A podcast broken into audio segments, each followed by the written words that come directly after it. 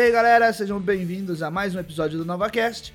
Escondido em Siqueira Campos, na borda mais monótona do norte do Paraná, eu sou Matheus Castanheira e os russos são de Vênus e os americanos são de Marte. O espaço é tão grande, mas infelizmente o Brasil nunca vai ter a sua parte. Adiastra, amigos, eu sou a Nani Casteleira, tô falando de Mandaguari, Paraná. E além de estromatólito, será que tem zoeira em Marte? Provavelmente. Eu espero que sim. Eu sou o Ricardo Pereira, sou professor do Departamento de Física da Universidade Estadual de Maringá, sou criador do site Recursos de Física, é, e vamos atacar Marte um pouquinho hoje. Olá pessoal, eu sou o Rafael Cândido do Clube de Astronomia Arcturus da UFABC e lembrem-se, Marte é o planeta vermelho, os soviéticos ainda estão por lá. Beleza, e daí eu sou Marcos Zorzan, e eu sou Michael Zorzan Cover. eu, eu devia falar, eu sou Michael Zorzan Cover. E eu sou o Marcos Zorzan, de Marialva, Paraná. No momento eu fui pra Marte, mas em algum momento eu volto pra falar nesse cast. Ai, com isso, por favor. por favor.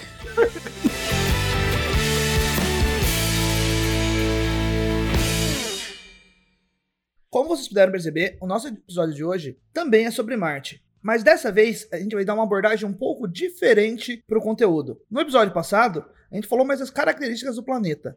E nesse, a gente vai falar sobre as missões espaciais que foram enviadas para Marte. Elas começaram na década de 60. As primeiras missões que foram mandadas para Marte foram de quem, Rafa?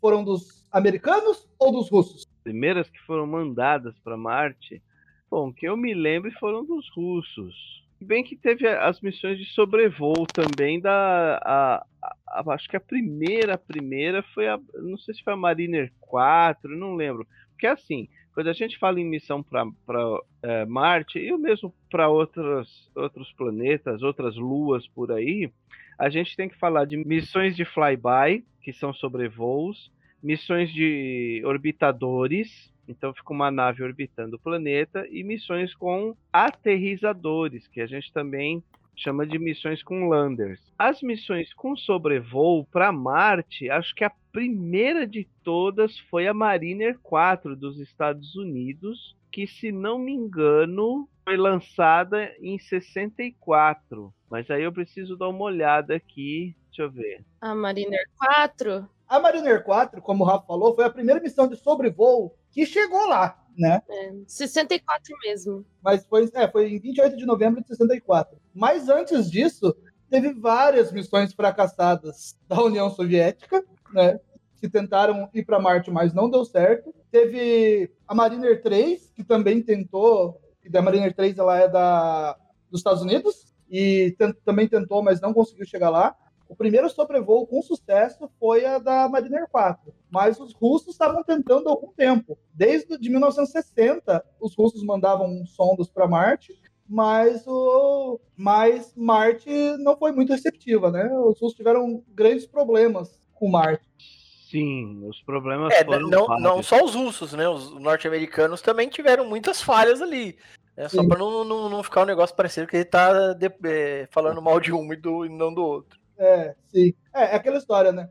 O, os americanos, eles erraram muito, mas eles acertaram, né? A gente lembra do que foi do, do acerto. Os russos, eles erraram muito, mas acertaram muito pouco, né? Vamos dizer assim. Se a gente for olhar aqui na cronologia, a primeira sonda russa que teve sucesso foi lá na década de 70. Na década de 60 foram as primeiras missões. Começou com a com as missões russas, que acabaram não dando certo, daí foram para as missões Mariner, a Mariner 4, bem sucedido, depois, claro, teve erros também, né, porque você, tem, você teve é, a Mariner 8, que, que falhou na hora de entrar em órbita, e daí também foi um erro dos Estados Unidos, mas no, no contexto geral, a gente teve mais missões bem-sucedidas dos Estados Unidos do que da Rússia, né?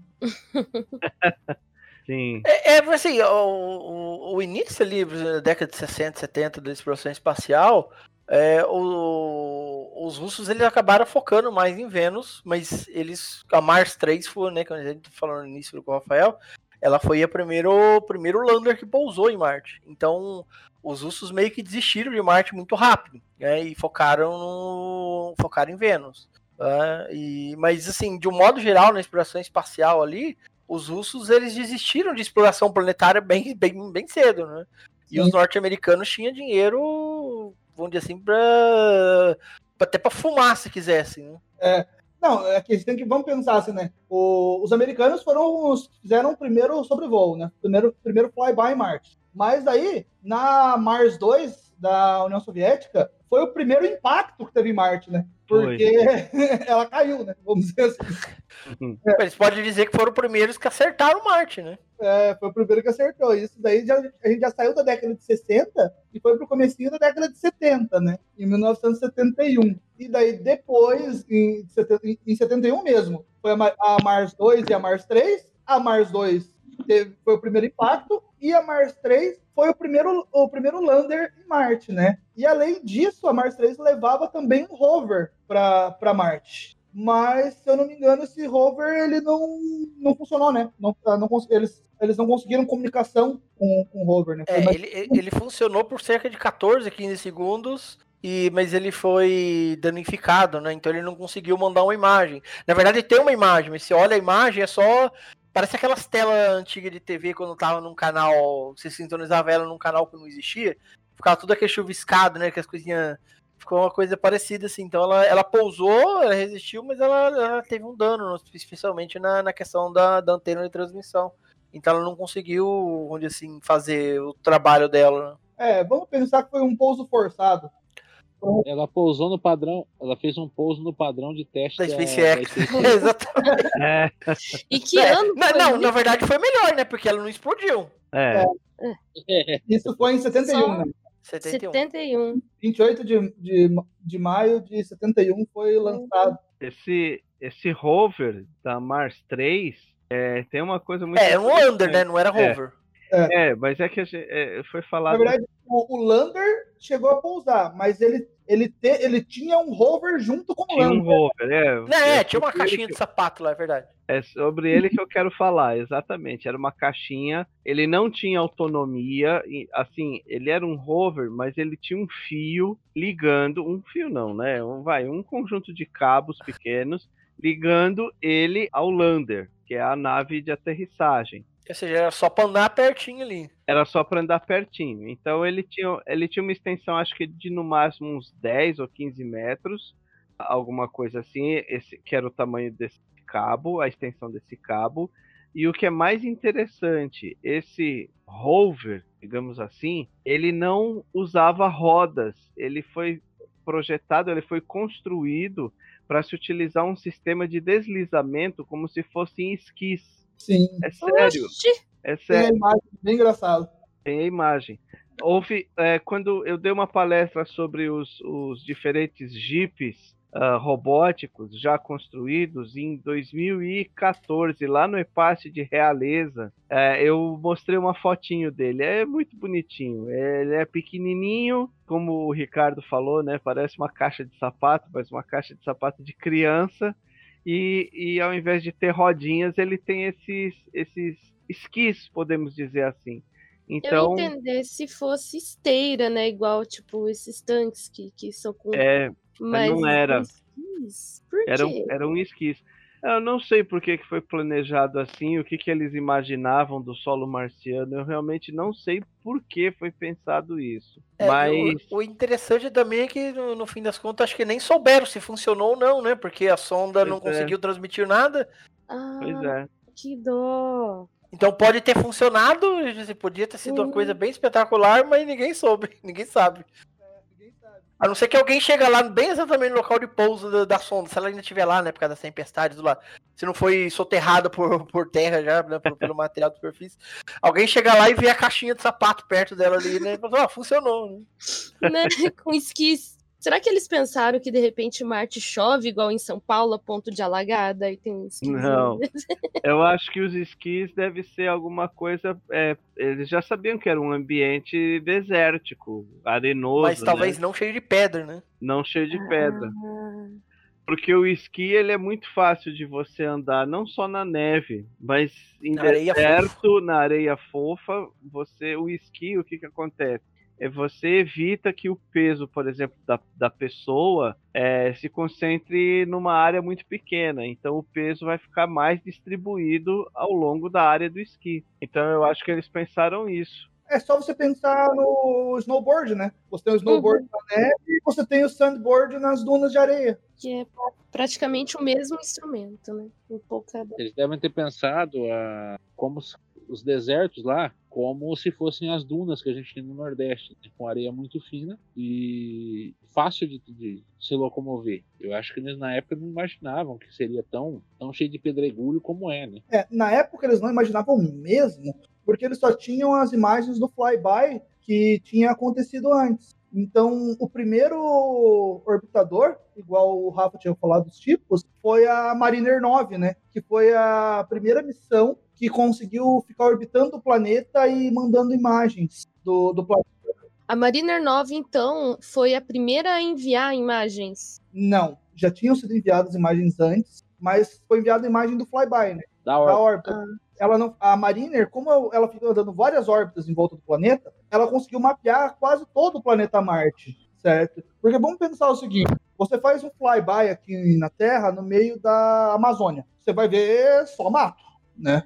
Vamos dizer assim. Ou faz no meio do oceano, você vai ver só água e, vai- e é aquela visão que você tem do planeta. Mas quando você tem um sistema orbitando, que ele, ele- cada vez que ele vai orbitando, o planeta vai girando e ele vai fazendo faixas, vamos pensar assim, do, do planeta. Então você consegue ter essa composição de um panorama geral e ver tipo, a diferença dos locais e, e ter uma ideia melhor do que esperar. Por isso que a Mariner 9 foi tipo um marco para as missões de Marte. Uhum. Ah, E a experiência que a gente tinha nessa época também era da, da viagem à Lua. né? O solo lunar é arenoso, é uma areia fina. Uhum. Então, até, até isso acho que influenciou nessa, nessa escolha por um, por um esqui. Né, outra coisa curiosa ali é. Né, você fala, ah, a Mariner fez o flyby e tudo mais, tirou foto. Lembrando que essas fotos eram assim, um início do desen- desenvolvimento do que, que hoje são as câmeras digitais, né? Então a qualidade, imagina, a qualidade daquela época, né, na coisa digital era bem baixa. Então ela, ela pode ter mapeado o planeta todo, mas a qualidade em si, assim, não permitia você ter detalhes da superfície né, do, de Marte. Então hoje, se vocês, vocês gostam, usam muito das câmeras dos smartphones aí, é, agradeçam aos programas espaciais, o desenvolvimento de tecnologia digital, né? Porque tudo essa a câmera foi a câmera digital foi desenvolvida para que essas sondas pudessem fotografar os outros objetos, né? Lua, Marte, Vênus e etc. A gente tá falando das missões Mariners e fala muito de flyby, né? Flyby é quando você vai passar perto, né? Do, do, do, do objeto, no caso, né? Sobrevoar. Ah. ele, né? Flyby é, E é como se fosse um rasante, né? Vamos dizer assim. é um rasantezinho, sobrevoo. um sobrevoo com, com um objetivo, com, com um foco ali. Vai fazer esse sobrevoo. Né? Não orbitar, é diferente de orbitar, no caso da- das Mariners. É, e se, ela, se ela fez o flyby, então ela passou e foi, né? Ela não ficou. Ela voltou para a Terra depois com essas imagens, ou já tinha um sistema de transmissão? Não, é transmitido. Era transmitido já? Sim, sim. Interessante. Eu tô vendo uma foto de uma Mariner aqui. Depois é, recomendo que vocês procurem a, a Mariner 6 e 7. A câmera dela, se vocês olharem, assim, dá para ver a lente dela, parece aquelas câmeras antigas. É muito interessante. É claro que só esteticamente, o tipo de lente que ela tem ali é, lembra muito as câmeras antigas. Sim, se eu não me engano, a Mariner 9, a resolução que ela tinha, era mais ou menos um quilômetro por pixel dela. Algo assim. Misericórdia, sério? É, se eu não me engano, é algo parecido com isso. Um quilômetro por pixel. Nem que era tão ruim. Não é tão ruim se for ver bem. É. Nem, nem, a- nem aquela Tech Pix que frita batata é tão ruim quanto isso. Olha, olha. Sei não, hein? É, que, gente, agora a gente tá falando de sensor, né? Um quilômetro por pixel, a gente tá falando de um sensor, né? Mas uh, a gente tem. Que- levar em consideração a lente que era utilizada. a- Uhum. A TechPix eu não sei, né? Porque a lente daquela desgraça é. Não tem nem o que falar, né? Eu acho que deve ser pior que o telescópio da luneta de Galileu lá. Caramba. Mas daí, tadinho. Tadinho. Também não escracha, né, Ricardo?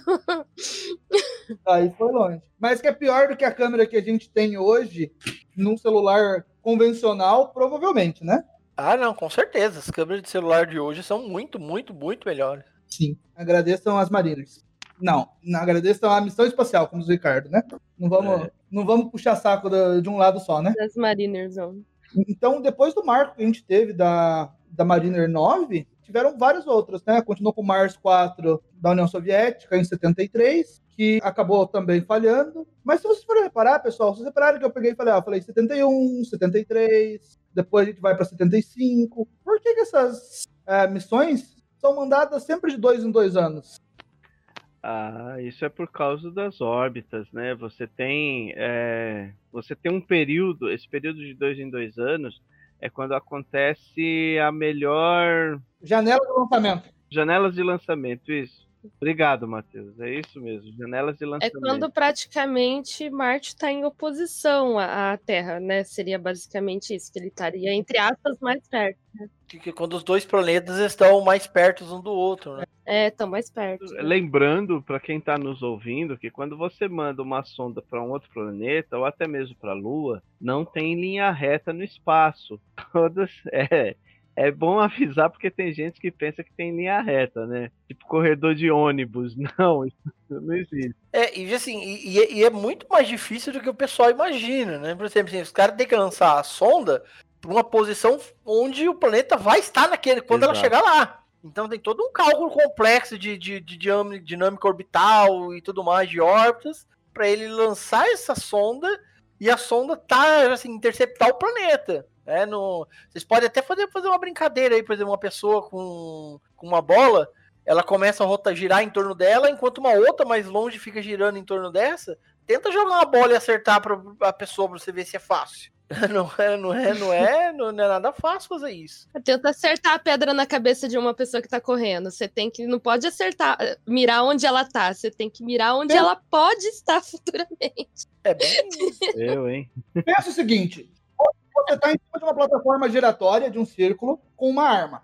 E você quer atirar em um alvo que está numa plataforma giratória maior, também girando. Cara, Agora pensa que as duas plataformas estão girando em velocidades diferentes e que teu alvo é do tamanho de uma moeda a mais ou menos mil quilômetros de distância.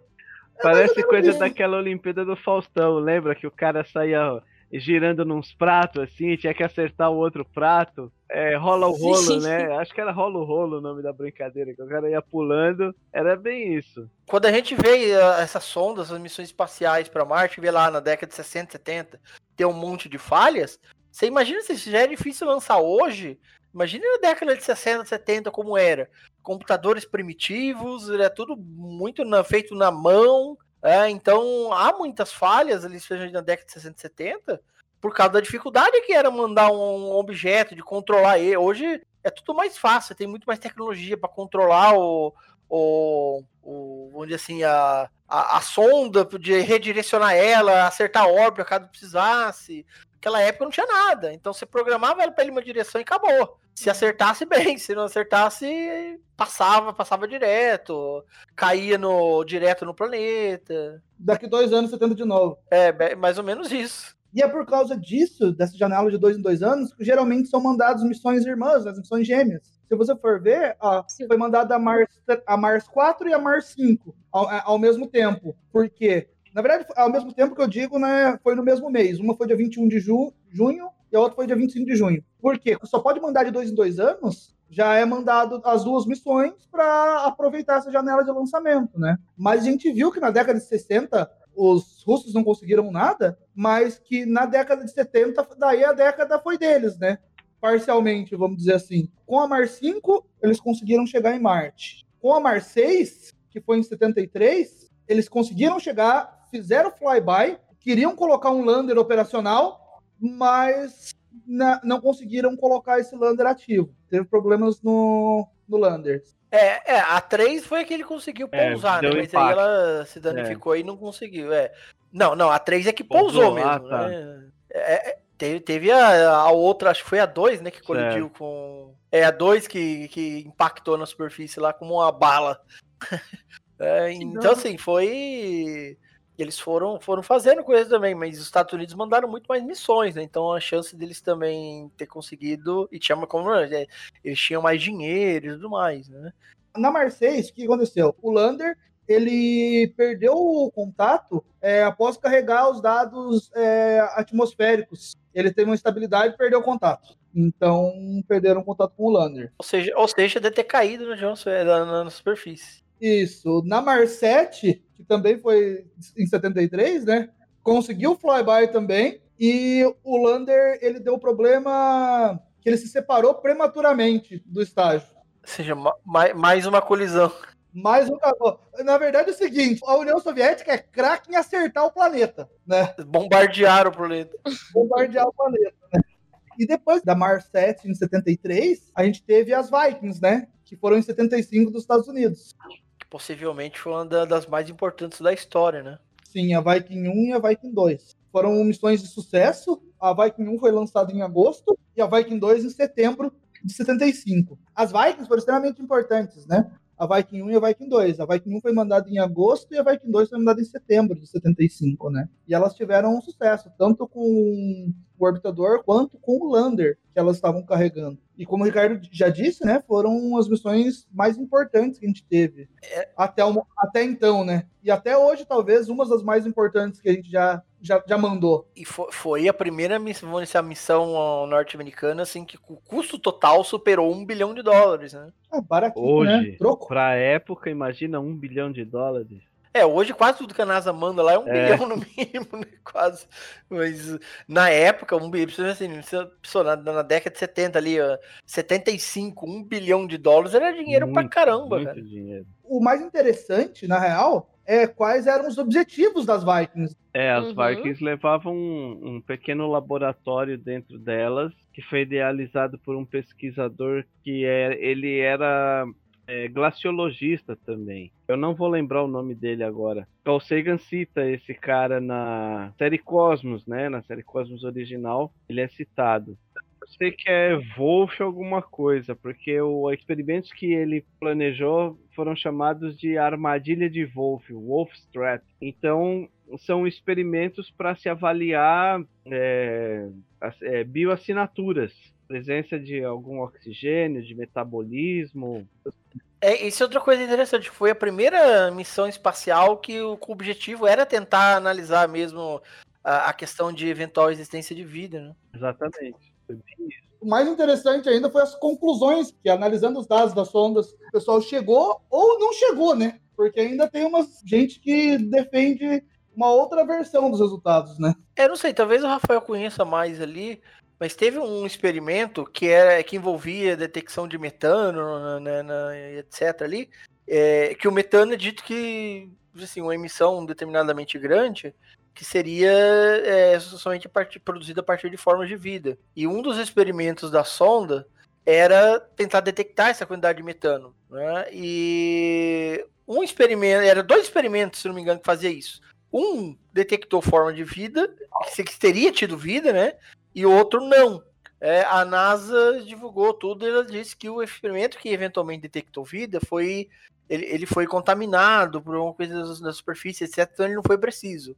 Mas o cientista que planejou o experimento, eu não sei se ele tá vivo ainda, mas é, ele, ele ele jura, jurou de paz junto e falou até assim, o tempo inteiro que, que a sonda realmente detectou, detectou vida lá. É, esse o, o projetista desses experimentos, infelizmente, ele já faleceu. Um pouco depois, eu acho que de- da, do pouso e do experimento da Viking, se não me engano, ele fale, eh, como ele era glaciologista, ele morreu no Polo Sul. Ele caiu no- numa, numa fenda de gelo e aí não tem como ser resgatado, né? Morreu lá, é, no- na Antártida. Mas ele realmente até né, fim da vida, ele defendeu que não. se o experimento deu positivo, é, não deve ser um falso positivo. Deve ter existido alguma coisa, existe alguma coisa no solo, no subsolo de Marte, né, no solo. Aí, só que é aquela coisa, é, eram experimentos da época. Hoje isso foi muito desenvolvido por conta de todo o desenvolvimento é, tecnológico, computacional, essas coisas assim. É, hoje o Perseverance ele é extremamente mais extremamente. sofisticado, com muito mais coisas, muito é. mais sensor. Né?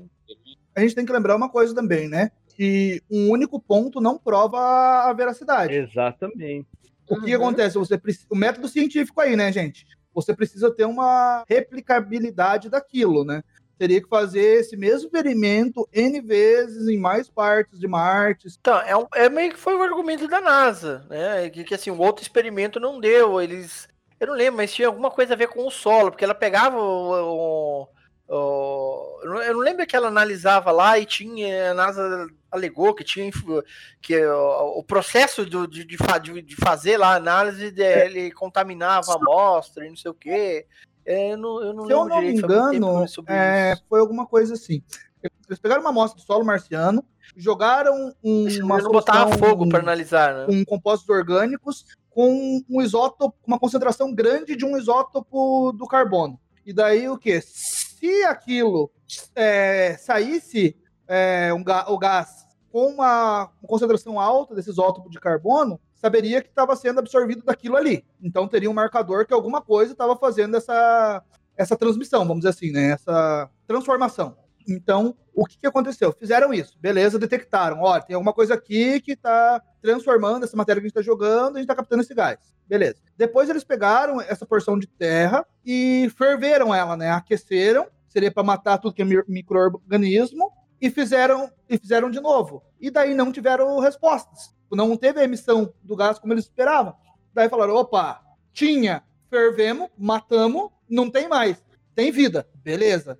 Daí pegaram uma amostra de, de solo e passaram, se eu não me engano, para um espectrômetro de massa, algo assim, para detectar a composição, detectar as características, para ver se encontrava alguma coisa de matéria orgânica, de alguma coisa que pudesse fazer aquilo. E daí não encontraram nada. Se eu não me engano, foi mais ou menos assim que o experimento foi realizado, de uma maneira bem grossa, assim, uhum. falando bem superficial para a época, eu acho que foi assim alguma coisa um tanto revolucionária esse tipo Sim. de experimento.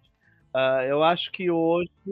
Ela, ela também deve ter sido a primeira que coletou a é, amostra né, da, da superfície para analisar, né? Uhum. Eu acho que hoje, pelos, como eu disse, pelo desenvolvimento tecnológico que, que chegou desenvolvimento computacional, você conseguir miniaturizar esses experimentos, né? Então acho que hoje um experimento que a Viking fez, ele seria considerado assim, ah, mas isso aí é meio banal e, e dá margem a, a, a diferentes interpretações. E a gente não quer diferentes interpretações, a gente quer resultados que, olha, está indicando um determinado caminho, não, não, não te dá um, um, leque assim de possibilidades. E na época, né, Rafa, a gente tem que lembrar que os protocolos de contaminação não eram lá essas coisas, né? Ah, não eram, não eram. Ma Malemar é passa um álcool gel, uma água e sabão e manda. Era tipo isso, né? Ah, então, uh, então, essa, essa questão é bem interessante, porque assim, do mesmo jeito que a gente se impressiona vendo a evolução tecnológica dessas, é, dessas missões, desde lá do, do, do, começo, da primeira das missões da Mars, é, das Mariners, a gente vê a evolução, é uma evolução tecnológica gigantesca, mas também é uma evolução de conceitos e de protocolos, porque existia já protocolos, lógico, sempre existiram protocolos de segurança, mas tudo vai se adaptando e vai evoluindo, até pelo conhecimento que a gente tem nessa dessa área e que vai se acumulando com os erros e acertos das missões anteriores. Então, é, é legal que a gente viu, além da explosão gigantesca aí de tecnologia, né, que da primeira para atual, os protocolos também mudaram muito. Isso é interessante, porque hoje, chance da gente contaminar ou levar alguma coisa para Marte é muito menor do que nas primeiras. Até pela tecnologia nós temos de detectar esse tipo de vida. Então, não é só por cuidado, ah, é, ah eles eram achados. Não, é porque são protocolos que vêm com evolução tecnológica também da detecção de micro-organismos. E isso é bem interessante. Né, que eu olhei aqui, eu achei que aquele um bilhão de dólares né, da missão no, do, do projeto Viking ali é, no, fosse em termos de hoje, seria equivalente a entre, algo entre 11 ou 12 bilhões de dólares. É um dinheiro gasto na missão. Então foi algo realmente. É, foi um investimento considerável. De outro mundo. É, só que o que as pessoas precisam entender é que todo esse dinheiro gasto, é, isso resulta em desenvolvimento tecnológico, conhecimento que em algum momento isso acaba é, retornando para a sociedade. Como nós falamos já das câmeras dos smartphones, é, muitas outras tecnologias é, espaciais ou conhecimentos que nós adquirimos no espaço é, acaba retornando em produtos ou serviços para a humanidade. É, então não é, não é dinheiro jogado fora. É, é, é, é literalmente um dinheiro investido. Você está investindo um tanto para depois ganhar é, para ganhar muito mais dinheiro né, com a tecnologia desenvolvida. Sim, né? Na verdade, se você for olhar é, aonde que está a tecnologia de ponta, onde ela surge, é. ela surge sempre para dois fins, né? Aeroespacial e bélico. Sim. Pois é. Geralmente. Daí depois que ele vai para a população. Se a gente for pensar, a questão da miniaturização das coisas foi de sair do valvulado e vir para o transistor que a gente tem hoje, foi a ideia de diminuir peso e tamanho para as missões lunares né? Então, tudo que a gente usa hoje, não vou dizer tudo, né? Mas grande parte do que a gente usa hoje foi desenvolvido de alguma maneira para auxiliar a parte de corrida espacial. Tudo que envolve eletrônica, computação, desenvolvimento de que, que tornou hoje veio da exploração espacial. E as Vikings foram as últimas missões da década de 70. Depois disso, Marte ficou um pouco fora de foco. Voltando a ter missões para Marte, somente em 88. As Vikings foram em 75 e depois teve só em 88. Mais de 10 anos depois. Esse gap de exploração aí, de tirarem o foco de Marte, ah, vocês têm ideia do porquê? Olha, eu acho que a principal causa é dinheiro, né? Ele, no final da década de 70, década de 80, houve muitas crises financeiras ali.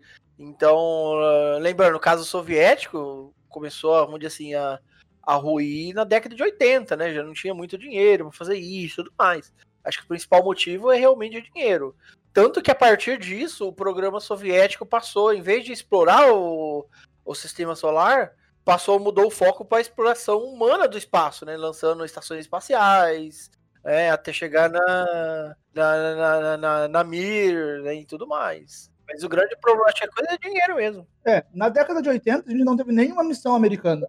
A gente teve somente duas missões soviéticas é, em 88, que foi a Phobos 1 e a Phobos 2. A Phobos 1, ela teve um problema, né? Ela levava um, o orbitador dela perdeu a, a comunicação e ela tinha ela levava um lander também, né? Para ser colocado é, em órbita. lembrando, assim, já é difícil você acertar um outro planeta. Você imagina se. É quando eu digo acertar, não, você pousar, né? Acertar, acertar é razoavelmente fácil para a União Soviética, pelo menos, né? É. já, já, é difícil você pousar o um negócio em outro planeta. Então, imagina pousar um, um, um landerzinho ali, um roverzinho, numa lua de alguns poucos dezenas de quilômetros, de um, orbitando um planeta. Se tivesse conseguido, tinha, tinha, ia realmente ficar algo assim bem bem, bem, bem marcado na história da exploração espacial. Com certeza. Sim, e o que ficou marcado, então não foi a Phobos 1, porque lá deu ruim, mas a Phobos 2, eles conseguiram colocar ou para orbitar a Phobos. Não pousou, né? ela orbitou então a batatinha. Ela orbitou a batata, mas quando ela eh, foram lançar o lander, ela perdeu a comunicação com o lander no, no momento que ele foi se desprender, né? Foi desacoplar. Então ela acertou Phobos também, provavelmente, né? Só que é, a gente nunca vai saber. Ou mandar uma outra vai ter que ir lá pra, pra, pra, saber. Fazer um, um, um vai ter que ir lá pra saber, né? em Phobos e encontrar os restos mortais da, da, da sonda, né? É, é, aí tinha que acertar a rotação da Lua, né? Pra saber que ela, no momento, no lado que ela tá passando, que ia estar tá lá. E o lado ela tá passando, né, Exatamente. né? Virado pro sol, né? Ainda pra gente ver de dia. Ou seja, ia ser uma coisa bem complicadinha de fazer. Só para detectar um lander, né? melhor não. Passando a década de 80 sem nenhuma missão americana, a gente abre a década de 90 com uma missão americana, com a Mars Observer. Mas essa missão foi lançada em, 70, em 92, em setembro, que era para ser um orbitador também, mas que não deu certo, que perdeu a comunicação é, depois de fazer a inserção em órbita. E depois disso, foi só em 96 que a gente foi ter missões de novo. Então, ó, 92, 94 a gente teve uma janela de lançamento, não foi lançado, e foi só em 96. Então, aquele fervor por missões a Marte que a gente teve em décadas anteriores já estava um pouco mais. É, já estava um pouco amenizado, né? Vamos dizer assim. É, lembrando assim, na década de 80, né, que você falou que não teve missões americanas, foi quando eles estavam desenvolvendo o ônibus é. espacial, que, que assim, era um ralo de dinheiro aquilo lá, né? Os ônibus espaciais. Em 96 ainda, a gente teve a Mars 96, da Rússia, né? Antiga União Soviética, e a agente espacial é a Rosavicosmos, mas não era Roscosmos, Rocosmos, algo assim? Não, não, eu vou explicar.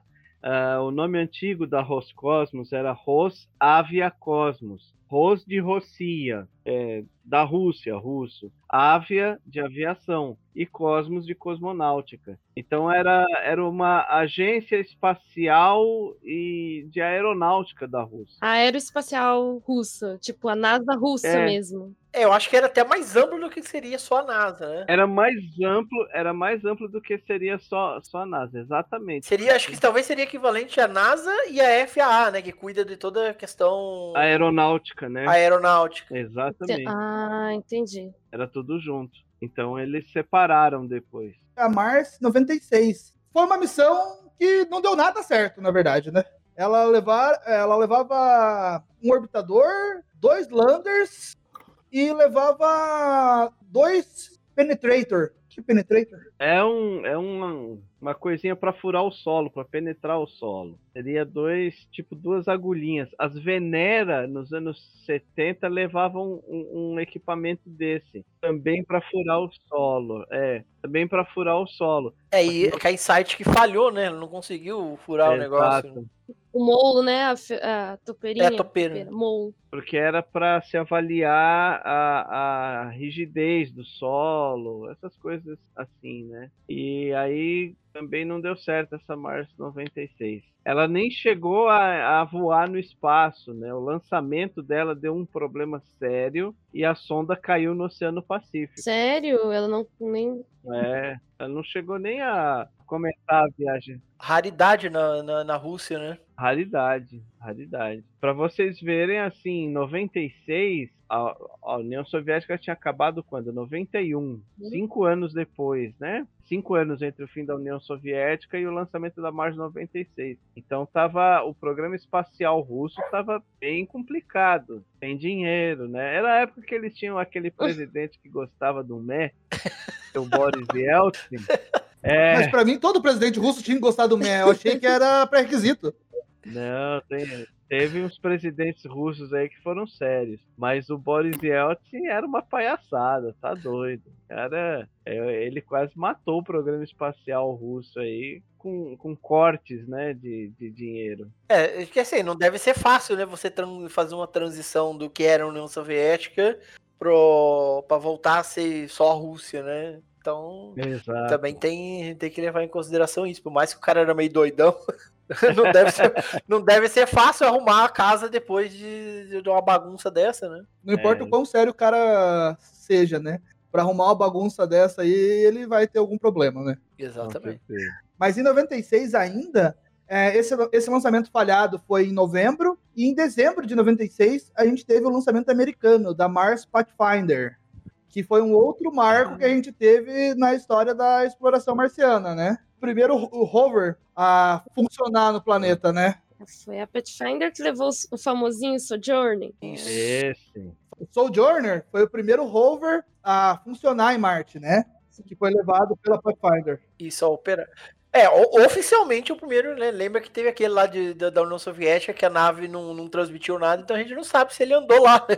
Mas mas o primeiro que a gente tem realmente notícia que andou. É, tem uma curiosidade interessante a respeito do pouso, né? Do, do rover Sojourner que foi com airbag, um monte de bolinha, né, de bexiguinha infladas em volta dele e ele foi lançado para pousar assim aqui. É, todo o Punch Finder, né? O, É. o Sojourner tá lá dentro, né? E o Punch Finder é como se fosse uma caixa, assim, né? Meio triangular, Sim. meio piramidal, que que tava cercado de, de paraquedas, né? Que é Airbag. paraquedas, desculpa, por, por air, é equivalente a um Airbags, airbags. é. airbags. Então você pensa, você manda um negócio lá que custa milhares, centenas de milhares ou bilhões de dólares para ficar quicando na superfície de Marte. é bem E ele, complicado. fez, ele foi, então, seria o primeiro a mandar imagens já do solo marciano, o, o Sojourner, no caso. Porque ele... Não, ele não tinha câmera, né? O Sojourner era, era só andar mesmo. Acho que foi o Punchfinder que tá mandou a, a imagem do Sojourner se Verdade. movendo. Ele era, o, o Sojourner era um teste de tecnologia, né, na verdade. É, é, é o que o Ingenuity hoje foi, o Sojourner foi pra andar, né, na superfície Na verdade é lá. o seguinte, o Pathfinder, ele é o pau de selfie do Sojourner.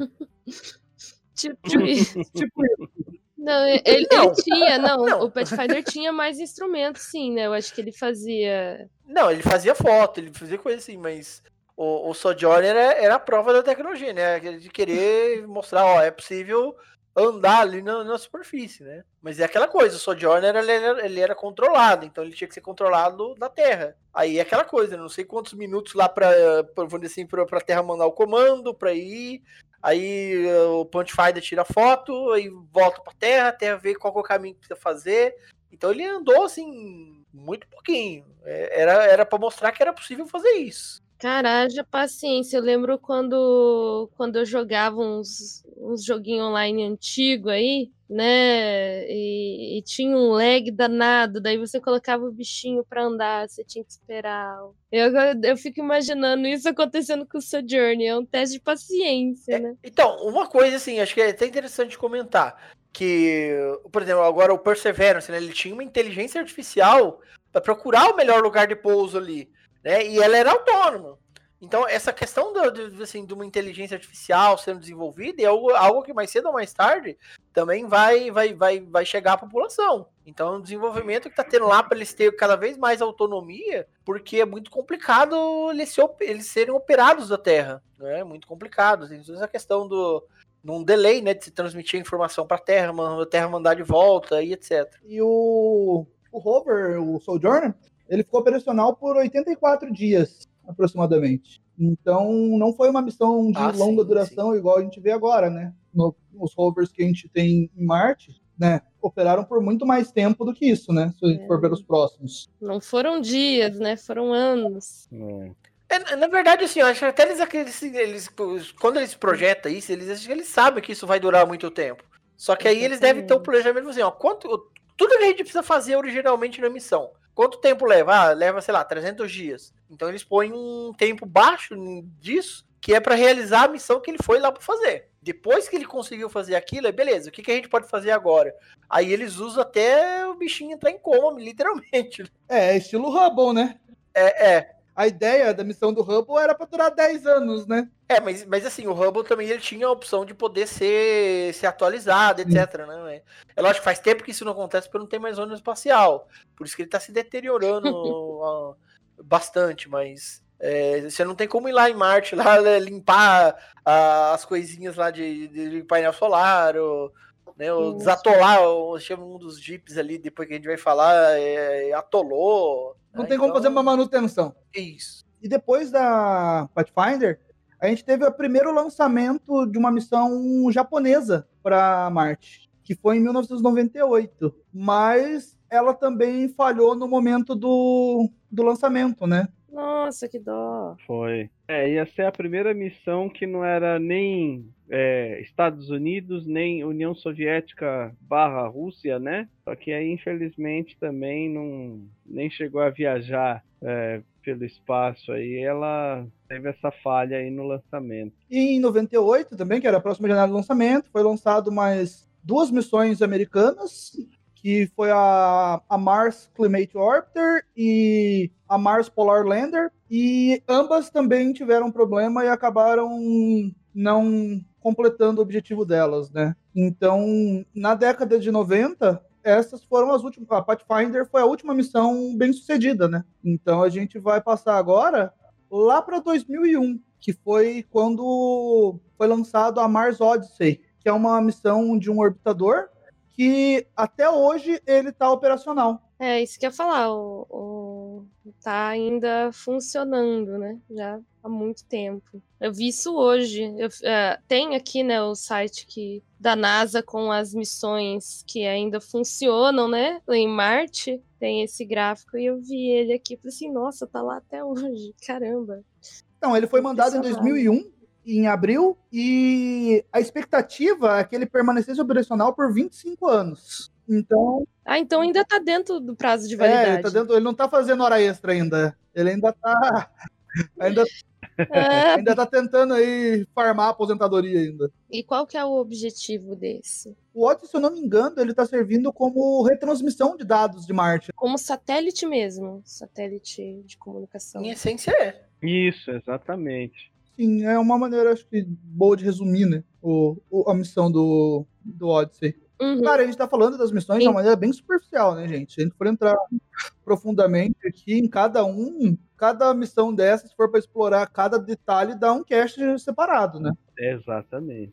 Tanto do desenvolvimento tecnológico quanto da, das metas de missão, cada uma delas dá uma hora de cast e ainda faltaria faltaria tempo para explicar Sim, é mais. Só para dar um gostinho para vocês terem uma ideia aí e buscarem mais também, né? Só estamos arranhando a superfície. É, e agora em 2003, em julho, a gente teve a primeira missão da ESA, né, para Marte, que foi mandado um orbitador, que é o Mar, é, foi a primeira missão da ESA para Marte, a Mars Express foi um orbitador e um lander, né? O orbitador ainda está funcional, mas o lander teve problemas e não funcionou, não deu certo. Não foi, não foi esse que caiu também na superfície? Que eu lembro que tem uma missão da ESA, não sei se foi mais para frente, que um lander impactou na superfície. É, acho que essa foi a Beagle, lembra? Ah, não dá certo, é a Beagle, é. Foi é, a Beagle. É, mais bem que, mais recente. Que ela é da, da Agência Espacial Europeia, a, a Beagle era, né? Mas a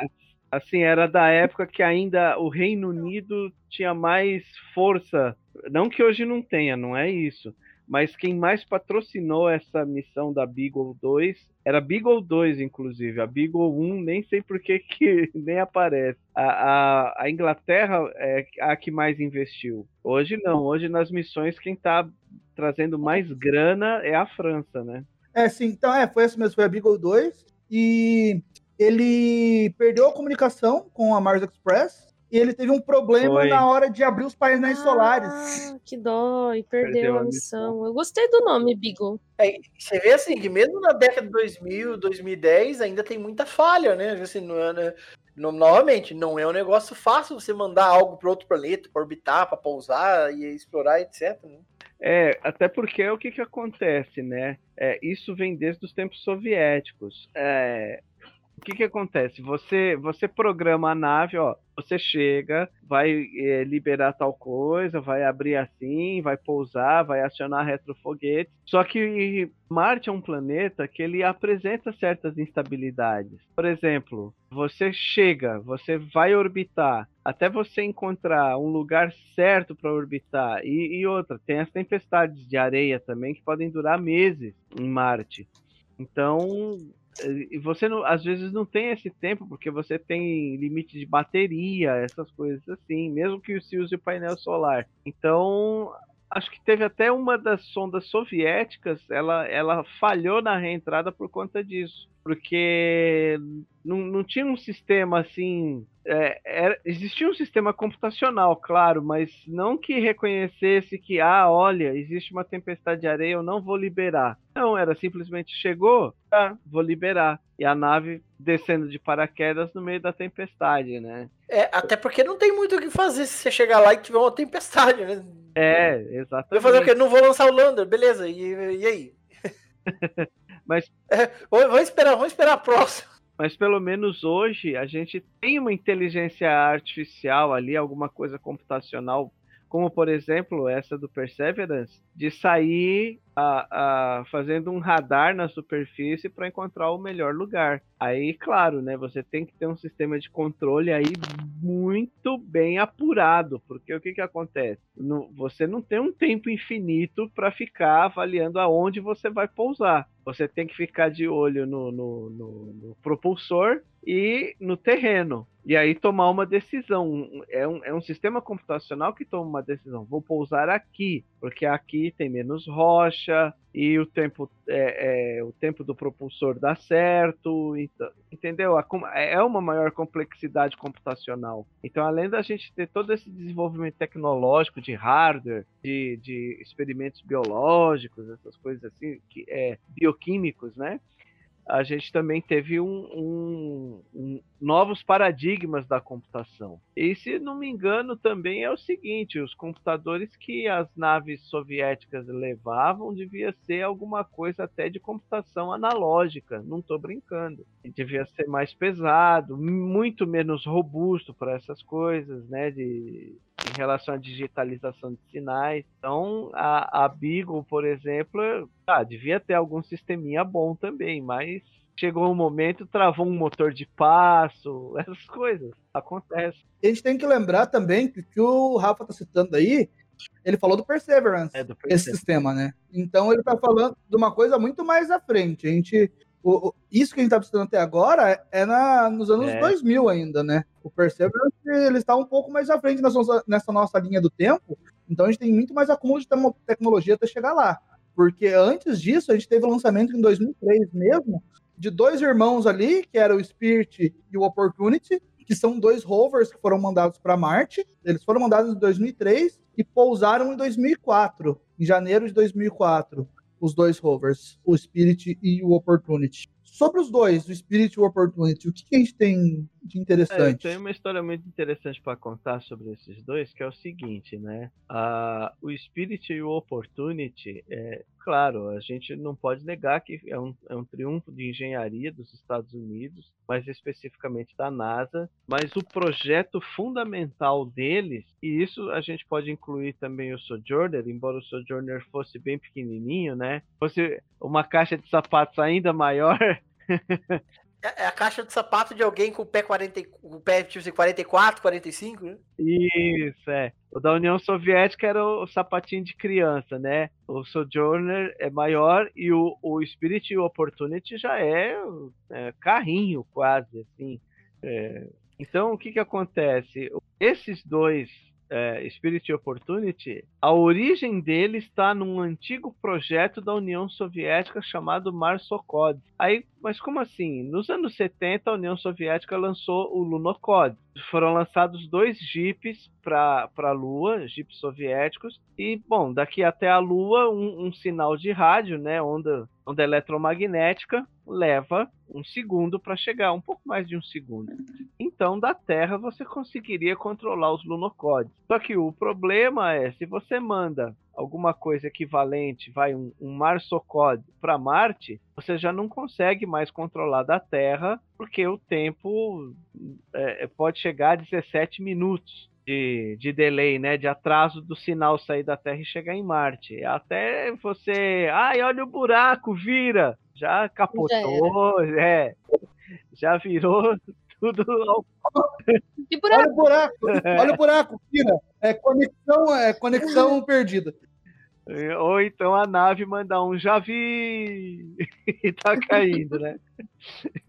Ah, então, é, é, tinha esse projeto do Marsocode, ele, ele, ele, tinha todo um projeto mecânico uh, de robustez, é, a, o conceito de como você ter um, um, um, carrinho com rodinhas e andar numa superfície, se deslocar numa superfície é, arenosa, essas coisas assim. Ah, e se encontrar uma pedra, como que vai ficar a suspensão? Sério, essas coisas são pensadas. Não é só a suspensão do seu carro, não. Tem tem todos esses conceitos a serem pensados. Então, mas como que um projeto Marsocode foi parar nas, nas pranchetas da NASA? Espionagem do Não, aí é que tá. A União Soviética acabou. Então, muitos cientistas estavam sem, a, a, até sem receber dinheiro. Teve muitos cientistas passando dificuldade extrema ali na, na, na Rússia. Então, o que, que aconteceu? A, os Estados Unidos, a NASA, chegou aí, o governo da, da Rússia. Olha, quem foi o cara que projetou os lunocodes? Agora que acabou a União Soviética, vocês podem revelar. Ah, foi um, um engenheiro, um professor de engenharia chamado Alexander Kermugian.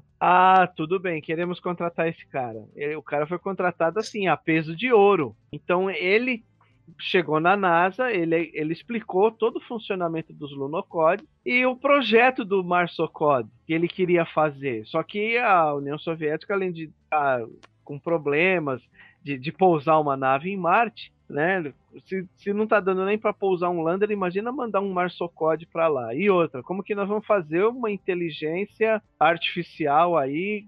Entenderam? O paradigma da programação da época era diferente. Então, o, o Kermudian passou todas as ideias. Ele acho que ele ficou quase seis meses na NASA e o cara era assim extremamente, nossa, o que o senhor falar eu quero aprender com o senhor, sabe? Era o professor. Então a, a, o Spirit e o Opportunity, claro, tem todo um processo da, da engenharia dos Estados Unidos lá, da NASA, é, mas a ideia fundamental do carrinho é do Alexander Kermusian. Isso é uma coisa impressionante, né? E pouca gente sabe, pouca gente sabe. Claro, os experimentos, a cibernética, essa era a palavra que eu estava procurando. É, não é nem inteligência artificial, é a cibernética, a cibernética do negócio todo é NASA, mas o jeitão mecânico veio do Kermusian. E para terminar, a Nani comentou, é, quando eu falei do, do rover marciano é, soviético, que usava esquis, né? A Nani uhum. comentou, você comentou do, do deslocamento em lagarta, esteira, é. Uhum. Deslocamento em lagarta,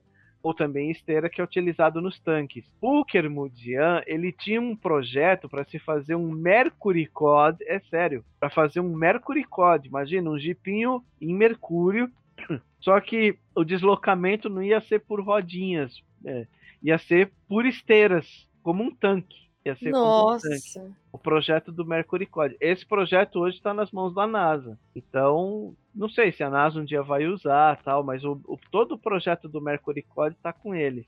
Pode ser que numa missão futura para Marte eles usem alguma coisa é, assim, o, né? O problema é que eu acho, a única coisa que eu acho que talvez impeça a NASA de usar isso é porque aí, provavelmente a questão de você usar uma esteira envolveria muito mais coisas, então deixaria o peso do rover muito maior. Mas com certeza ele seria é. muito mais ágil e em poder andar na superfície. Então depende da nave, não sei que objetivo que a NASA tem para mandar um rover para lá, né? Mas se for para um veículo, é. por exemplo, um humano se deslocar em Marte, sem dúvida nenhuma, o melhor seria um veículo com esteira. Sim. Com certeza, com certeza. O Opportunity e o Spirit, eles foram para Marte com objetivos parecidos, né? Que era estudar a questão mineralógica e geológica do planeta. Se eu não me engano, é algo assim, né?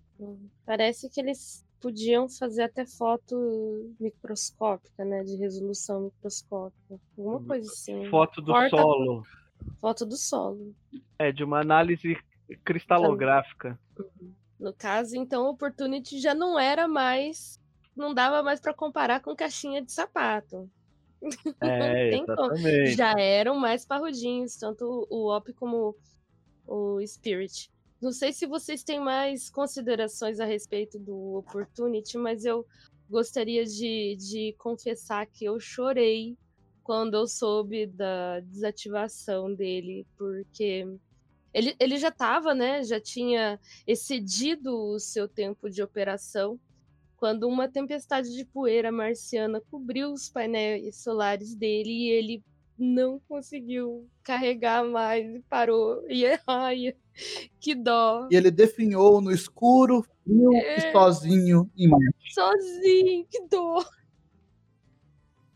É uma tirinha que saía no jornal da cartunista Laerte. É a Laerte mesmo, pessoal. Quem não conhece, que vá procurar. Mas Laerte ela fantástica, super Laerte. Quando isso aconteceu, ela fez um, um, um, uma tirinha que eu achei tão linda, tão singela. Era o Opportunity, assim, como se fosse o Opportunity falando em primeira pessoa.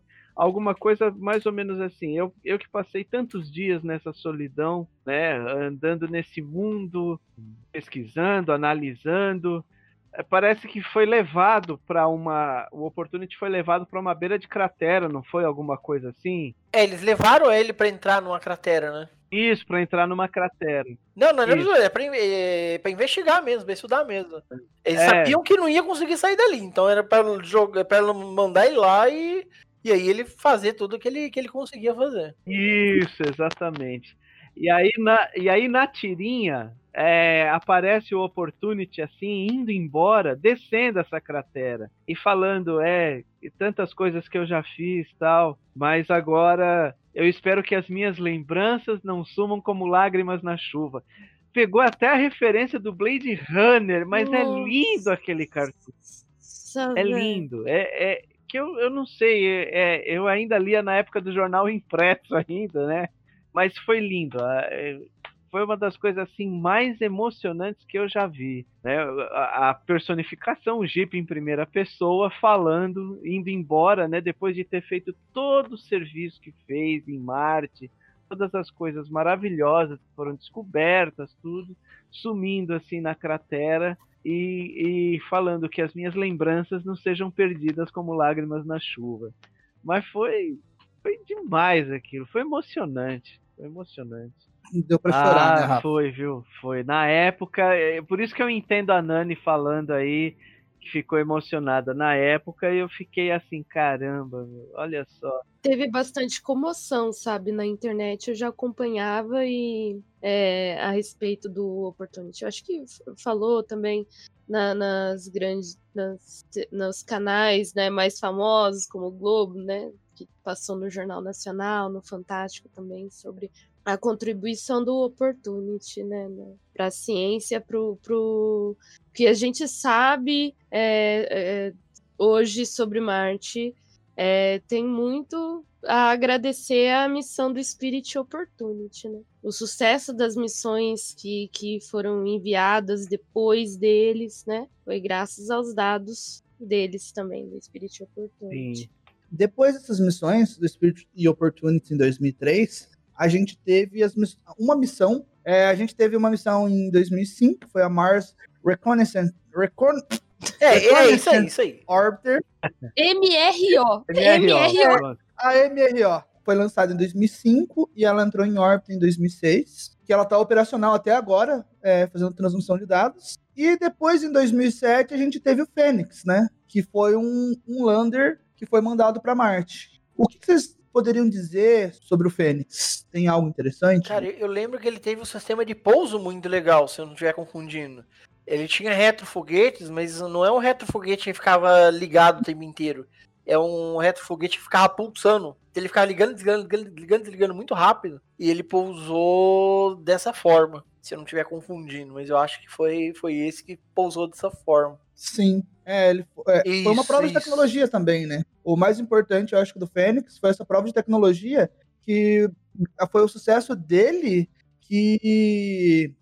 Não vou dizer que motivou, é, que, se, que culminou, né? Foi o sucesso dele que culminou nos pousos que a gente teve das missões mais recentes, que é um sistema parecido com esse que a gente teve, né? O legal do Fênix foi isso, foi esse pouso dele, foi feito através de retrofoguetes pulsados. Entre essas missões, a gente teve umas missões que passaram por Marte, lá que foi a Rosetta e a Dawn, mas foram só deram uma passadinha por lá, só para pegar impulso, só para fazer um estilingue gravitacional e seguir pro, pro rumo delas. Então não foram bem para Marte, né? Eles só deram um oi lá e seguiram adiante para Falando disso, né, para o pessoal que não conhece, como que a gente pode descrever esse estilingue gravitacional?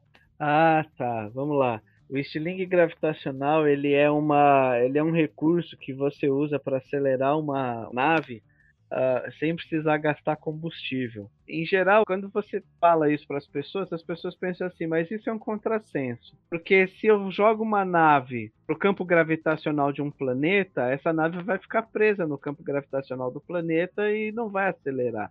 Aí é que tá, depende. Depende do quê? Como eu falei, é, você não tem trajetórias retas no espaço. Todas as trajetórias elas são curvas, mas não são qual, qualquer curva. As curvas, para você se deslocar no espaço sideral, elas são sempre é, cônicas.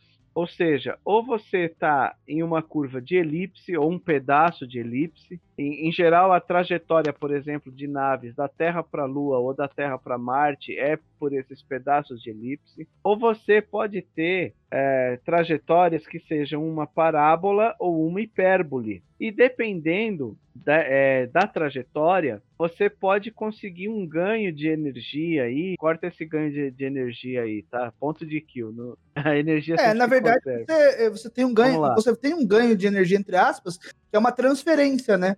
Porque você, você rouba é um pouco do momento angular é. do planeta, vamos dizer assim, né? Você rouba um pouco. Então, Isso. é, eu acho que dá para dizer um ganho, um ganho de energia, né? Uma transferência é. de energia que você rouba do planeta, né? Isso. É, porque assim, quando você direciona mais ou menos ali pro planeta, conforme ele vai se aproximando, a gravidade do planeta puxa, é. ele ganha velocidade. Depois, quando ele chega num determinado ponto, ele se ele muda a sua órbita e vai para outro lugar.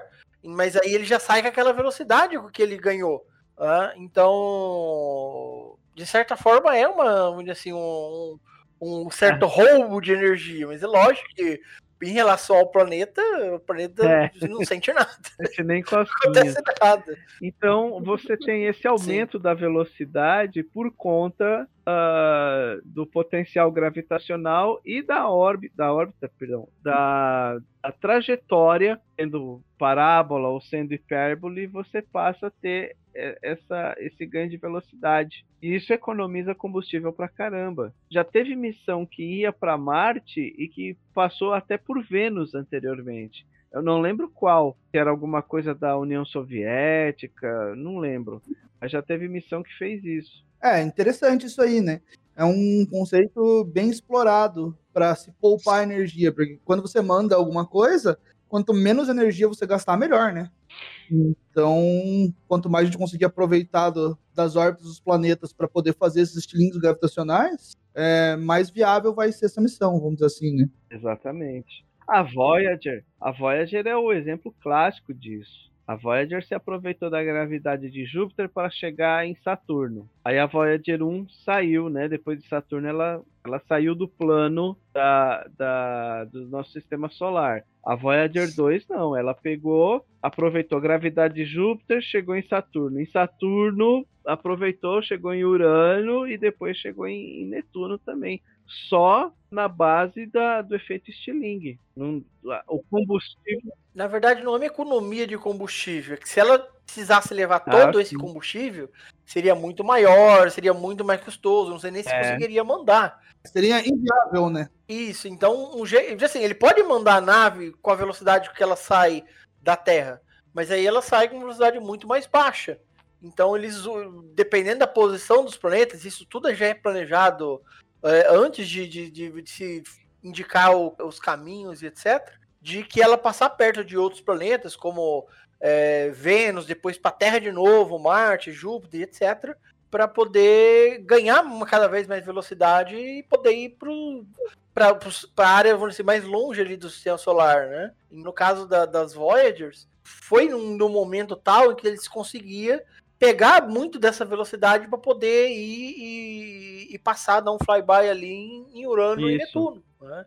Então é, é, é, muito dessa questão. Eles podem lançar a nave da Terra direto, mas ela vai ser muito mais lenta, vai levar muito mais tempo. Tá? Então é mais fácil você mandar ela para um, fazer uma órbita que ela passe perto de outros planetas para ela ganhar mais velocidade e poder ir chegar muito mais rápido no, no, no, no objetivo dela utilizando essas manobras de estilingues gravitacionais. E aí você só precisa levar propelente para fazer umas correçõezinhas de órbita, de, de posição, essas coisas. Para Marte não é diferente. Já teve missão que utilizou da Lua. A de Vênus eu, eu não lembro especificamente qual foi, mas teve missão da União Soviética que usou a órbita de Vênus. Teve a, a, a nave que foi investigar o, ah, o cometa Halley ela passou primeiro por Vênus, lançou uns balões lá, mas ela utilizou a gravidade de Vênus para poder se direcionar e ganhar mais velocidade e o Halley. Eram as Vegas, missão Vega. Isso. E com essas missões que a gente falou agora, a gente encerra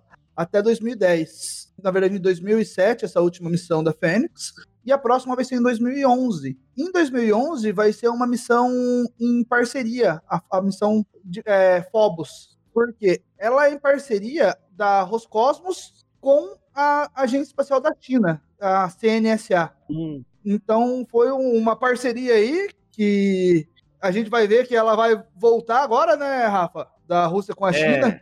Igual a gente tava comentando esses dias. Isso, a gente até comentou numa live da Astronova. O Astronova responde falando sobre isso. Essa parceria vai, vai voltar, mas é, primordialmente para missões lunares.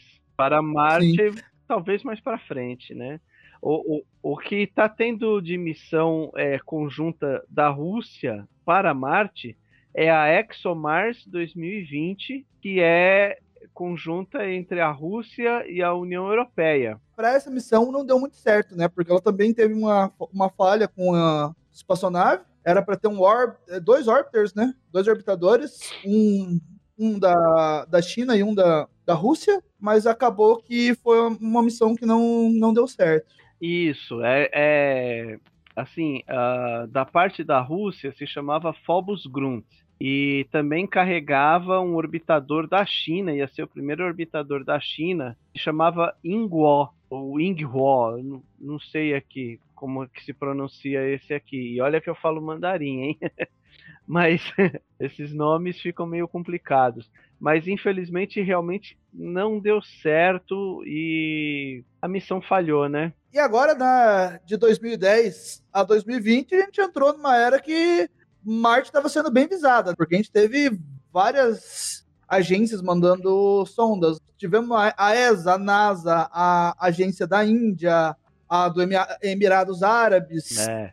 Ah, o Japão. Japão. A gente teve várias, várias missões aqui. A gente começa com essa, falhou em 2011. Em 2011 mesmo, a, a NASA mandou o Curiosity, que era a missão Mars Science Laboratory. Também foi um dos das missões mais, mais recentes que a gente teve de, de rovers que ficaram muito tempo operacionais, né? Antes da gente mandar os, os novos que pousaram agora. Do Curiosity, o que, que a gente tem de curioso nele, né? Bom, ele já é uma- um aparelho bem maior e muito mais complexo do que era o Spirit Opportunity, né? Então, a, assim, a capacidade dele de estudar Marte ali é, é muito maior, tem muito mais, ele tem mais câmeras, câmeras de mais qualidade, né? Então, foi, se você olhar assim a, a história de, né, de da exploração ali, você vê que conforme eh, esses landers ou rovers são pousados na superfície, você tem determinados níveis de, de quantidade de informação a respeito, né?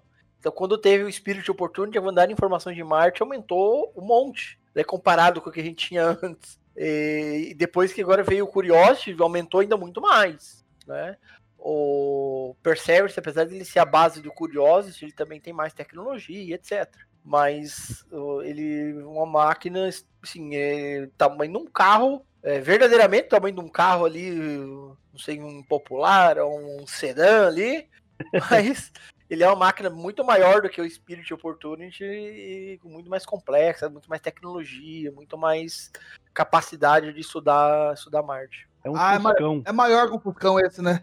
É. Esse é bem É, maior. maior? É curioso, é maior. Não, esse é bem maior, cara. Ixi, o, Fusca, o Fusca tá mais pro Spirit É um Opportunity. Maverick. Talvez um EcoSport, vamos dizer assim. É, É quase como se fosse ver um, um carro e um, um veículo normal e um, um SUV. ah, né, tá, entendi, entendi. Mas tem uma foto legal de, um assim, que eles colocaram os modelos, né? Se fica na Terra, né? Porque normalmente eles não fazem um. Um fica na Terra, que faz testes, etc. E eles colocaram. é, fizeram a foto com o, o Sojourner, o Spirit Opportunity e o Curiosity. É, e dá de ver que as diferenças, como eles não, são- pequenininhos, né? Não é um, um carrinho pequenininho ali, não. É, É, um é um- negócio grandão. É um trator. É- não é uma.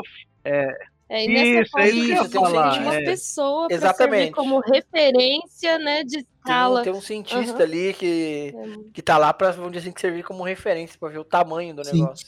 Então, depois do, do Curiosity, a gente teve a sonda da, da Índia, né? Que foi um, é, o Mars Orbiter Mission, que foi a primeira sonda indiana a ser mandada, né?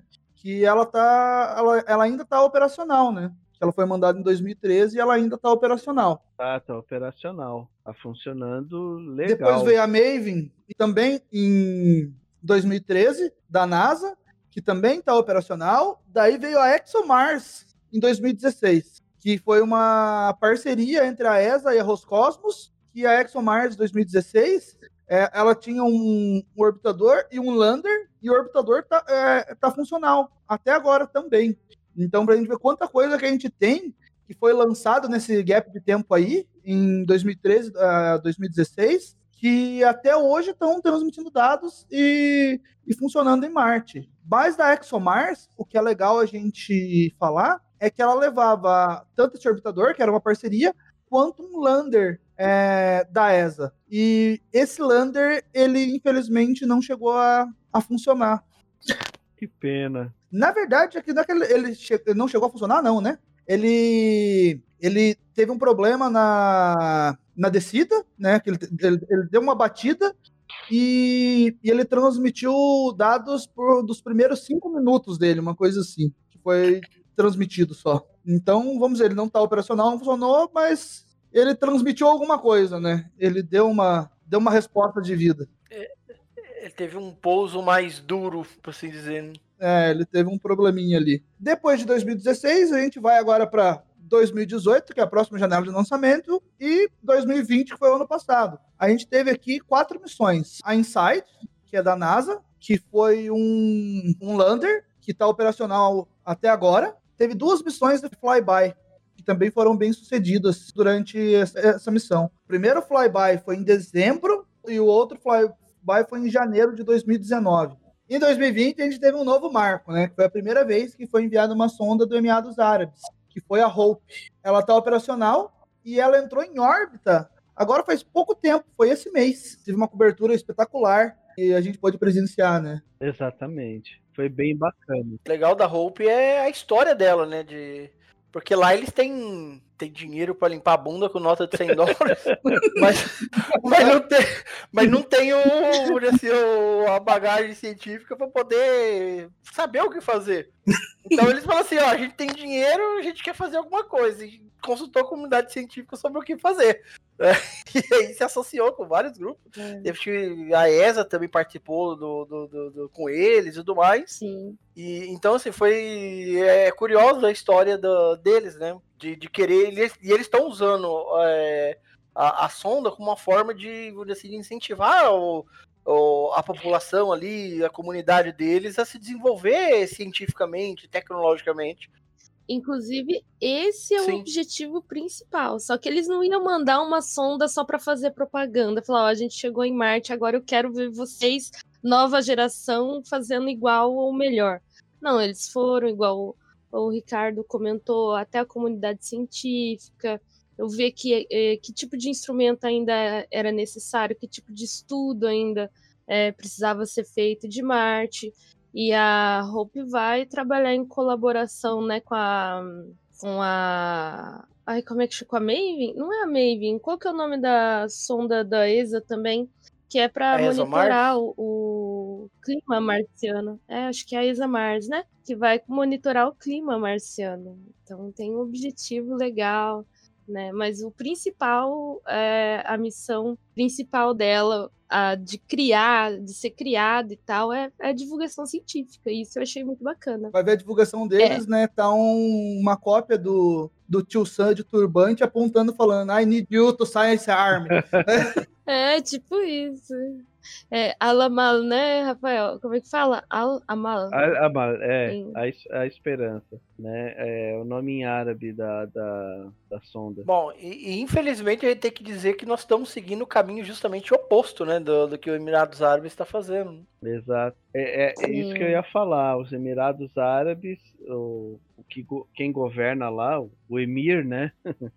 é, teve essa sacada genial de, olha, neste momento nós temos muito dinheiro por causa do petróleo. Só que um dia o petróleo acaba, então vamos desenvolver um parque tecnológico aqui de respeito. E aí foi isso. Foi muito interessante ver na transmissão é, que todos os as pessoas que estavam fazendo parte ali, é, é, gente de lá, e eu tenho certeza que o governo deve ter mandado o pessoal estudar para fora, estudar nos Estados Unidos, na França, na Alemanha. O que a China já fez e vem fazendo há muito tempo, Exatamente. né? Então esse pessoal vai estudando vários aspectos relativos à astronáutica, seja propulsão, seja integração de sistemas, eletrônica, sensores, e claro, e essa conversa com a, a Agência Espacial Europeia. A, eu estou vendo aqui também que assim é, a, a sonda Hope ela também teve um trabalho muito forte aí do pessoal da Universidade do Colorado, Universidade do Arizona, ou seja, e, e de Berkeley também, da Califórnia. Ou seja, os Emirados Árabes dando dinheiro para essas universidades para desenvolvimento e não é simplesmente dar, ó, vocês desenvolvem eu compro, não. Vocês desenvolvem, mas eu quero que vocês também ensinem pessoas daqui todo esse processo, né, a fazer a sonda, tudo, o que, que tem que ser pensado. E é interessante que a sonda é dos Emirados Árabes, tem um, um, consórcio aí com a Agência Espacial Europeia por conta de informações e ela foi lançada uh, do Centro Espacial Tanegashima no Japão. Então ela é, é, é uma sonda assim bem é, internacionalizada mesmo, sabe? É dos Emirados, foi lançada pelo Japão e compartilha informações com a Agência Espacial Europeia. Isso que eu acho muito interessante, toda essa, essa cooperação, né? Sim, é uma união internacional, né? Vamos dizer assim. Isso. Coopera cooperação dos países em prol do desenvolvimento de um lugar. Isso é muito bonito de se ver. Depois da Hope, em 2020, a gente teve o lançamento da Tianwen, da Agência Espacial Chinesa, que a Tianwen 1, ela leva um orbitador um lander e um rover. E foi, foi transmitido também agora, né? Um pouquinho depois, um dia a gente teve a, a entrada em órbita da Hope, e no outro dia a gente teve a entrada em órbita da Tianwen-1. Ainda não foram desprendidos, né, lançados o, o lander e o rover, e a gente vai ficar aí na expectativa, né, para ver o que, que, vai dar essa, essas missões. E para encerrar as missões que já, já aconteceram, a gente tem a Mars 2020, que levou o Perseverance e o Ingenuity, que é um rover e um helicóptero. Ela é da NASA, foi lançado em 2020. Agora, de 18 de fevereiro, a gente teve o pouso em Marte do Perseverance. É, consecutivamente do Ingenuity junto, né? Porque eles estão acoplados. Mas o Ingenuity ainda não saiu para voar. Isso é uma das coisas aí que eu estou muito hypado para ver acontecer, né? É, a gente tá bem ansioso mesmo. Acho que todo mundo tá, né? Porque se a gente for pensar, ele é um helicóptero. Até agora, o que a gente viu de voo em Marte, eu estou fazendo aspas com a mão aqui, né? Foram, vamos dizer assim, o, foi o, a questão dos retrofoguetes, né? Quem teve os retrofoguetes para ter os pousos em Marte. É, não, não é bem um voo, né? Quando você usa foguete. É, por isso as aspas, as aspas na, na mão, né? Então vai ser a primeira vez que a gente vai ter um voo com hélices, assim, não que a gente não tá usando foguetes. Então vai ser uma puta de uma prova de tecnologia, né?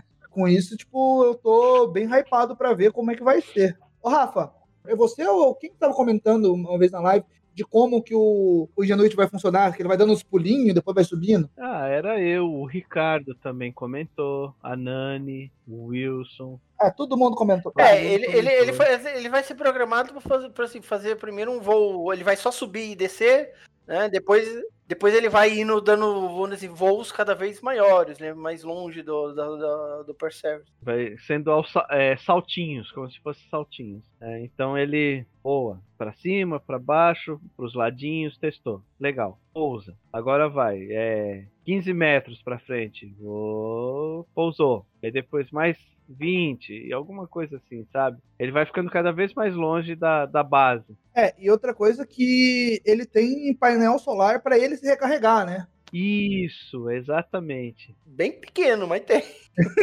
Pequenininho. Tanto que assim, ele vai, ele voa, aí pousa. Aí ele vai ter que ficar vários dias ali parado, porque a área do painel solar é pequenininha tem que carregar as baterias, tem que manter o aquecimento interno para os circuitinhos funcionarem, né? Então ele vai ficar vários dias ali coletando energia solar. Até porque o sol está mais longe também, essas coisas. E... Pode estar tá coberto por tempestade. Por tempestade, é, tem essa também. Tá, vai que ele tá lá e acontece tempestade de areia, não, tem que esperar passar para eu poder recarregar. E aí também tem um problema, né? É... Passa uma tempestade, aí vem o sol e a, o painel tá, tá sujo de poeira, né? Aí vai levar mais tempo ainda para carregar. Porque depois que carregar também, o vento que as hélices fazem ali já, já acho que já tira um pouquinho da poeira, né? O pessoal podia, podia fazer um, um, uma versão do Ingenuity ali para poder limpar os, uh, as placas solares do, do, do, do rover, né? Se tivesse. Podia, né? Um, que aí ele voa ali, espalha tudo na né, poeira ali toda. E... Não, um soprador de poeira, né? É, lembrando que é, é um, eu acho que deve ser um pouco complicado soprar essa poeira, né? Por uma pressão sim, tão sim. baixa. O, o, deslocamento de, de, do, do, do, do ar e da atmosfera deles lá é muito pouquinho. Né? É, soprar poeira não é difícil. O difícil é que essa massa seja o suficiente para deslocar o resto da poeira que está em cima dos painéis solares. Isso, exatamente. Né? Tipo, você vai soprar ali, mas é, não vai fazer muita diferença. É. Depois disso aí, essas foram as missões, as últimas missões que foram lançadas. A próxima janela de lançamento é em 2022, que a gente tem a ExoMars Isso. 2022, que é uma parceria da ESA com a Roscosmos. Exatamente. Tanto que uma das ideias dessa missão, né, é coletar e trazer de volta os tubinhos que o, o, o Curiosity, não. Perseverance. O, o, Perseverance, ele vai fazer umas análises, deixar tipo, uns cilindrinhos no chão, e a ideia é que essa missão recupere esses cilindros e traga eles de volta para a Terra. Eles vão ter vai ter que pousar bem pertinho, então, né? Da... É, tanto que, assim, essa, a ExoMars 2022, ela provavelmente ela vai levar dois rovers. Um que foi desenvolvido, que está sendo desenvolvido, aliás, pela Agência Espacial Europeia, que é o rover Rosalind Franklin, em homenagem à mulher que descobriu a estrutura do DNA. Esse vai ser para fazer pesquisa mesmo, inclusive é, é, é, vai carregar um laboratório bioquímico ali, tal como na, na, na nos, nos, nos, rovers da NASA, né? E vai levar um outro rover chamado Kazachok, esse construído pela é, majoritariamente construído pela Roscosmos, que vai ser o que vai coletar os, as amostrinhas para trazer de volta para a Terra. Então o Kazachok ele tem essa essa função, vai ser um rover para coletar essas amostrinhas e levar de volta para uma nave que vai voltar para a Terra com essas amostras. Aí a gente espera que dê certo, né? Que... É, isso vai ser uma puta de uma prova de tecnologia, se for pensar. Porque a gente nunca teve nada que pousou em Marte e voltou, né? Exatamente. Aí se, se a Rússia conseguir fazer isso, aí, bom, aí ela está redenta dos seus erros do passado, né? Mas eu acredito assim que a Rússia é, deu um desenvolvimento muito grande nessa parte computacional e cibernética. Ajuda, claro, da, da, da Agência Espacial Europeia também, de certa forma, e e do desenvolvimento tecnológico de, de computação e eletrônica uh, da, da Rússia, porque na, no tempo da União Soviética existia esse desenvolvimento, mas ele estava muito ligado a desenvolvimento bélico, então não era um, você não tinha essa intenção de digitalizar sinais, como a gente tem hoje, né? Então, a, eu acredito que a, a missão ExoMars 2022 ela promete muito, muito mesmo. Além dessa missão, a gente também tem algumas ideias meio esdrúxulas, né? Do nosso querido playboy, bilionário, filântropo, Tony Stark da vida real, Elon Musk. É, só, só, só, tem que, só tem que falar para ele que assim, tem uma janela de, de, de, tempo ali que ele precisa mandar e se ele ficar dando scrub toda hora, como tá todos os foguetes, as naves dele, vai ser um problema, né? Aí ele vai ter que, em vez de 2022, vai lançar o quê? 2023, 2024, 2025, sei lá. Exatamente. Primeiro lança a série 17, que tá lá com, com nove scrubs daquele Falcon 9, depois ele pensa em mandar as coisas para Marte. O Elon Musk ele teve uma tara muito grande com Marte, né? Agora ele deu uma freada no pé, mas a ideia de, do Elon Musk era, era e ainda é, mas agora um pouco mais realista, era colonizar Marte, né? É mandar módulos para colonização para ter uma futura geração de humanos vivendo lá, né? A primeira ideia dele era o Nuke Mars, que era bombardear Marte, né, com, com bombas atômicas para criar uma atmosfera, alguma coisa assim. É, só que daí eu acho que ele desanimou porque viu que mesmo mandando um monte de bomba para lá é um processo que levaria milhares, bilhares de anos, né? Bom, os Estados Unidos é que não ia querer ficar mandando bomba atômica no foguete deles, né? O Elon Musk tem os próprios foguetes dele, né? Qualquer país do mundo um, com uma bomba atômica em cima da cabeça num foguete de uma empresa particular.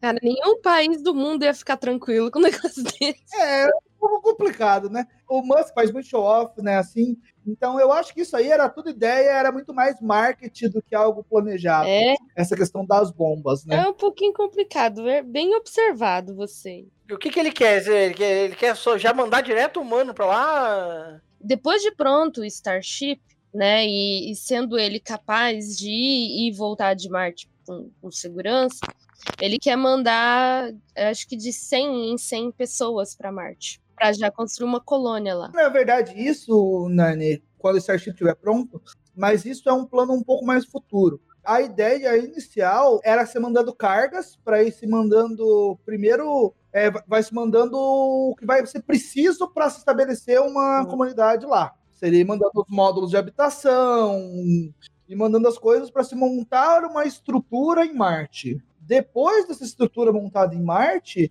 daí entra a Space, Spaceship? É, a Spaceship levando as Starship, pessoas. Starship, né? Spaceship ou Starship? Ai, meu Deus. Starship, né? Isso. É, então, daí depois disso entra a Starship fazendo esse fretado aí de gente para Marte. Gostei da ideia. Fretado. Fretado. Mas esse fretadão para Marte vai demorar um pouco mais, né? Entendeu? É, primeiro é estabelecer condições mínimas para ter uma população. Eu iria, mas não, não, não em nada da SpaceX. É, então, o, é uma, uma ideia sim, só que ele falava das primeiras missões para Marte com humanos. É, primeiro ele é, tinha a ideia de 2024, depois parece, se não me engano, foi para 2028. Tá sempre sendo postergado isso, né? O cara não consegue nem mandar um foguete para órbita ali, velho. Mas eu gostaria de falar agora de Marte aí, das futuras missões. Além da missão da, da ExoMars 2022, que é uma parceria da, da Roscosmos com a Agência Espacial Europeia, a gente também vai ter a, é, a da Índia, que se chama Mangalian. A Mangalian 2. Eles vão lançar provavelmente em 2024. E tem um projeto do Japão que se chama é, MMX. O que, que, é isso? Será que é alguma forma de luta? Não, nada a ver é Martian Moons Exploration, ou seja, são sondas para se explorar as luas de Marte e também está previsto para 2024. Aí eu não sei se vai ser o lançamento, a chegada, porque daí precisaria lançar um pouco antes, talvez em 2023, né? É, essa MMX é uma missão do Japão, só que eles estão é, fazendo um acordo com a NASA e com a, a ESA também. A ESA está em todas, né? Tudo que a ESA puder, eles estão lá, seja da Rússia, dos Emirados Árabes. Convidou, eles participam, exatamente. A ESA é a amiguinha do mundo. É a amiga do mundo. Convidou, eles participam. Então o Japão está planejando isso aí, algumas coisas já estão sendo construídas pela JAXA, né? Que é a Agência Espacial uh, do Japão. Aí parece que a Rússia também já está querendo entrar numa colaboração, alguma coisa assim.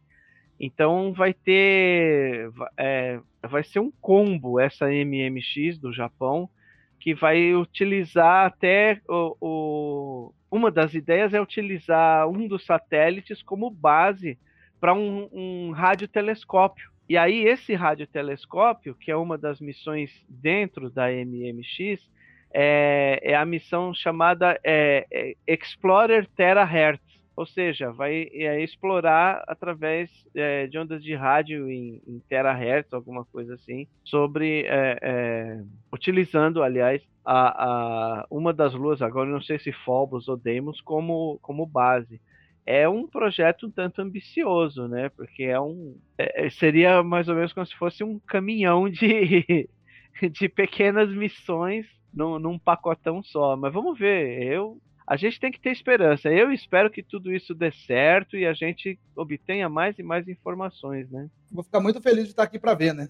Eu também. Por isso a gente tem que sobreviver aí a essa pandemia. Sim. Pessoal, eu acho que agora aqui com isso do Rafa, a gente pode dar o gancho para encerrar. Acho que a gente já se alongou bastante no cast aqui, foi bem legal. E eu queria só fazer uma pergunta para vocês, para a gente poder encerrar. Vocês podem então já responder a pergunta e se despedirem. Se vocês pudessem ir para Marte, num voo só de ida para a colonização de Marte, vocês iriam? Eu iria. Eu vou facinho. Cadê? Onde está minha passagem? Eu vou começar a montar a minha mala agora. Vou fácil. Olha, quanto a mim, eu não sei se eu iria. Assim, se fosse ir para ficar, é, eu acho que seria uma missão suicida. Eu não iria, não. Até porque eu não consigo viver sem certas coisas que tem na Terra, como por exemplo, chamate gelado, paçoca, sabe, pizza. Eu não ia aguentar. É, ia ser bem complicado. Num futuro, se houvesse assim, um, não, você vai, fica um tempo, volta, talvez até, até sim. Eu voltaria meio esmilinguido, né? Por conta da gravidade e tal. Aí eu, aí eu teria que fazer esporte, seria obrigado a fazer alguma atividade física. E hoje em dia eu só levanto copo e garfo só. Mas, mas é isso. É, é, na situação atual, assim, tipo, essas coisas do Elon Musk, eu não iria, não, de jeito nenhum. Ainda mais do Elon Musk, ele que se lasque, vai ele, não eu. Eu iria, mas hoje não com a SpaceX. Eu? É lógico que eu iria. Deixar meu nome na história com o primeiro grupo de colonização de Marte? Arrepia fácil.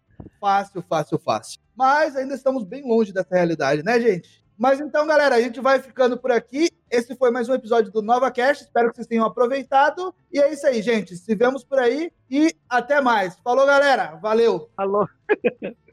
Alô, pessoal. A gente se vê em Marte. Tchau. Mas eu levo a paçoca, hein?